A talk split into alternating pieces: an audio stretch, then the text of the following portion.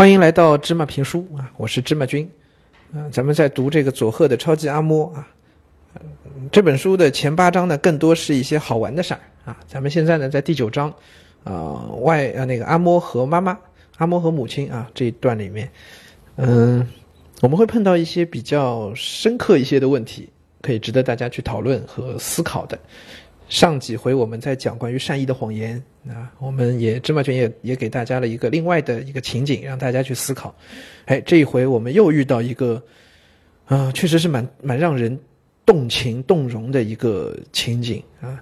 我相信是很多同学不太有这个经历的，可是书里也写的很好。那么我给大家读一下，希望大家能够带入场景的去理解一下德永君当时的想法，去理解这个里面呃让人动容动情的那个部分啊。我扯开说两句，就是呃大家语文考试里遇到的这个阅读理解，其实也无非是给你一段文章，让你去理解这篇文章讲了什么。更重要的是理解到这篇文章的作者他想要表达的什么样的感情，对吗？那么我们读这一段，我也希望大家用这种阅读理解的方法啊，去看一看。作者要表达的东西是什么？他的感情是怎么样的？好吧，呃呃，先说一个背景啊，就是德永君呢在佐贺，他的母亲呢在广岛。那么他跟母亲之间呢也没有短信，没有电话，没有微信，对吧？他们联系方式呢就是写信啊。那么每次呢就是作者写一封信，然后给到啊寄到广广岛去。但广岛寄回来的母亲的回信呢，往往是两封啊，一封给作者，给给德永君，一封给阿嬷。那当然，给小孩的信呢，大人可以看啊，啊，给大人的信呢，小孩不能看啊。很多同学会为此觉得不公平啊，觉得哎，你们欺负小孩啊？为什么我的信别人能看啊，大人的信我就不能看呢？呃，芝麻君得告诉大家啊，这有有原因，真有原因。因为大人之间说的很多事儿，其实很多事情不是说呃要为了要瞒着你而瞒着你，而是大人自己会有一个判断。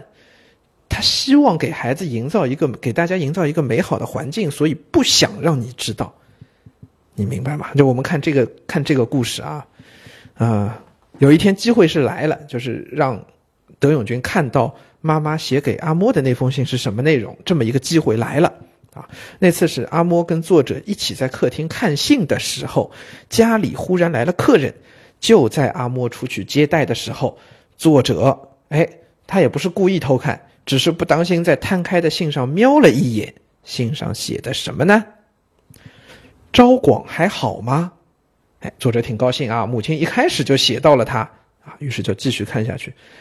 本来每个月该寄五千元的，但是本月只能寄上两千元，不足之处还请妈妈想想办法。啊，因为母亲叫阿嬷嘛，外婆对吧？是是他的妈妈，大家看懂了啊？妈妈在广岛的生意可能做的不太好，生活还是很艰难。本来每个月要寄五千块的抚养费到阿嬷这里来，五千块都已经让他们原来阿嬷和这个德永君两个人过得这么惨了，没好吃没好穿了。可是这个月，妈妈那边有问题了，只能寄两千块了。哇，太可怜了，对吗？我相信大家能感觉到那种生活拮据的那种痛苦啊。我们对这个两千可能没有直观的感受，这是很少的一笔钱。OK，日元本身就是一个，嗯，可能比比人民币的这个这个单价还要再低的一个货币，两千块可能根本就干不了什么事情啊。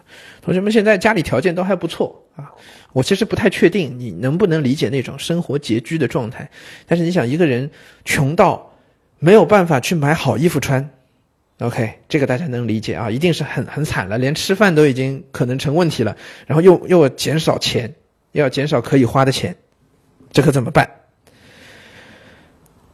哎，作者的母亲说自己生活艰难，该寄的生活费寄不满。德永君自己看到了这封信，他会怎么想？同学们。我很想让大家设身处地想一想，你看，你把你换成德永君，你看到这封信，你会怎么想？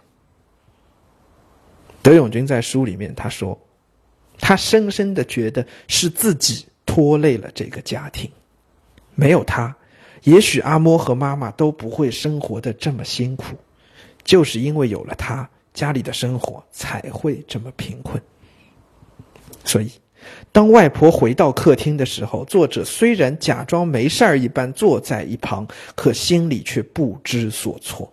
他不知道母亲寄过来的两千元是不是还能养活自己，所以他决定干脆少吃点饭。那天的晚饭和以前差不多，只有腌萝卜和煮青菜。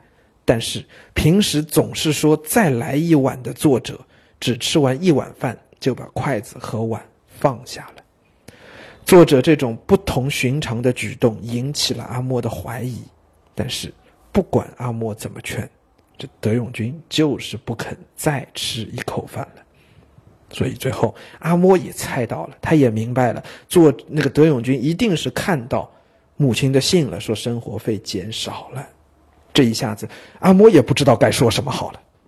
书上写道：阿莫那时的表情，至今。人深深烙在我的心里，那是一种似怒似悲的难以形容的表情，就好像是生气，但更多的还是一种悲哀或者说难过吧。哪一个大人不想要好好的为自己的孩子创造最好的环境呢？可是母亲和阿莫真的做不到，那种无奈，那种对自己的内疚，那种责怪。然后作者就说：“我受不了，跑出家门。我跑到河堤边，之前一直压抑的泪水一股脑儿的流出来了。我觉得又气又懊恼，难受的不得了。他觉得不好受，是因为他觉得自己是这个家庭的累赘，为了养活他，家里还要寄生活费来。可是站在阿嬷和母亲的角度。”他们的心情，我刚才说了，一定是那么的内疚，那么难过的，对吗？孩子是无辜的，不管是谁的妈妈生下了孩子，当然想要给他最好的一切了。这自己身上掉下来的肉啊，我自己的亲骨肉啊。可是因为战争，因为各种条件，也因为没有了父亲，这妈妈确实做不到。哎，天灾人祸，阿嬷又上了岁数。阿嬷还在外面，还在还在学校里面做清洁工，他也不知道怎么把这么复杂的情况告诉作者，告诉那个德永君，大家都只能在这个问题上沉默，什么都不说，然后相互难过。最后，阿嬷也想到了一个，怎么说呢，也算一个方法，就是在德永君出门去河堤边散心的时候，他做了一个大饭团，然后在边上留下一张便条。上面写着：“饭还是有的，你吃吧。”啊，这句话很动情啊。意思是，只要有我阿嬷在，只要我阿嬷还没死，你德永君在我身边，你是我的外孙，你一定会有口饭吃。饭还是有的，吃吧。就我们条件再差，我也一定会想方设法的把你养大的。所以，当德永君回来，边流泪边吃那饭团的时候，阿莫也在一旁流着眼泪，看着德永君吃饭。作者在书里写道：“那是豪情万丈的说，祖先世世代代都是穷人的外婆，第一次让我看到他的眼泪。”哎，因为生活拮据，认为因为天灾人祸。但是也在，也正是在这样的环境里，我们能看到亲人之间的真情，对吗？也正是在这样的环境里，这个德永君会更快的长大。我们有句话说：“穷人的孩子早当家。”为什么早当家？就是因为他提早，他比他的同龄人都更早的看到了生活的艰难，都更早的理解了。我我们刚才在文章里说到的这些感情，他理解了他母亲的无奈，理解了他阿嬷愿意为他付出的那种无奈、那种内疚、对自己的责怪，以及无论如何都要让孩子健康长大的那种勇气和决心。